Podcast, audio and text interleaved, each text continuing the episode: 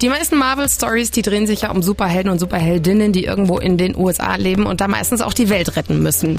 Was in anderen Teilen der Marvel-Welt los ist, das konntet ihr bisher im Black Panther und jetzt auch in Shang-Chi sehen. Der handelt von einem chinesischen Superhelden. Popkult-Filmcheckerin Vanessa Schneider. Nie gehört. Wer ist denn das überhaupt? Shang-Chi ist ein unbesiegbarer Martial Arts Kämpfer aus China. Der ist allerdings als Teenager in San Francisco abgetaucht. Und da arbeitet er eben mit seiner besten Freundin Katie im Parkservice von einem Nobelhotel. Das heißt, mhm. er parkt Autos ein. Und mhm. das gefällt ihm sehr, sehr gut. Erwachsen werden, was soll das heißen? Ich meine, wir, wir haben einfach Jobs, die wir mögen. Ja, was sollte das eigentlich?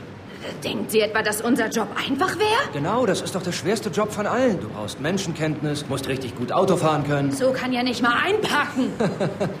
Also Shang-Chi wird eher unfreiwillig zum Helden. Sein Vater hat zehn magische Armreifen, die ihm Superkräfte verleihen und ihn unsterblich machen, aber leider nutzt sein Vater das für finstere Pläne.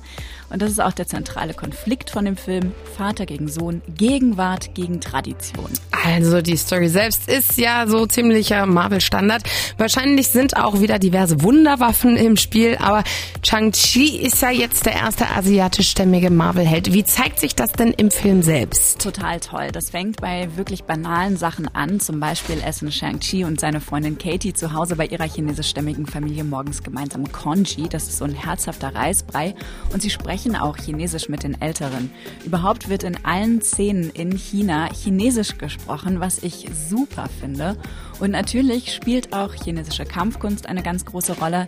Shang-Chi ist voll mit genialen Action-Szenen und richtig wunderschönen Kampfchoreografien. Also da kann man kaum die Augen wegnehmen vom Bildschirm. Und da merkt man auch, dass die Macher wirklich Ahnung haben, auch weil die selbst einen asiatischen Background haben. Genau wie übrigens der gesamte Cast auch. Das ist wieder ein richtig guter, typischer Marvel-Film. Und es taucht auch ein super cutes, plüschiges Mythentier auf, in das sich garantiert alle verlieben werden. Oh, okay. Äh, Disney hat ja gerade einen ganzen Schwung neue Marvel-Serien bekannt gegeben für nächstes Jahr. Unter anderem She-Hulk. Und jetzt gibt's die wildesten Theorien im Netz, dass da bei Shang-Chi schon ein paar Hinweise platziert sind. Was ist denn da dran? Jetzt wird's wirklich sehr nerdig. Mhm. In der ersten Post-Credit-Szene von Shang-Chi, da taucht Bruce Banner Banner auf, also der Hulk, mhm. aber eben in seiner menschlichen Form und nicht als grünes Monster. Und das, obwohl er im letzten Avengers-Film eigentlich ganz happy war als Smart Hulk. Die Theorie ist jetzt eben, dass er wieder Mensch geworden ist, um seiner Cousine Jennifer Walters in einer Notsituation Blut zu spenden, was als Hulk nicht geht, weil seine Haut ja nicht penetrierbar ist. Das wäre jedenfalls die Erklärung, wie Jennifer dann zu She-Hulk wird. Und ah. es würde bedeuten, dass She-Hulk während der Handlung von Shang-Chi schon existiert, was ja wiederum einiges an Potenzial für Crossover hergeben würde.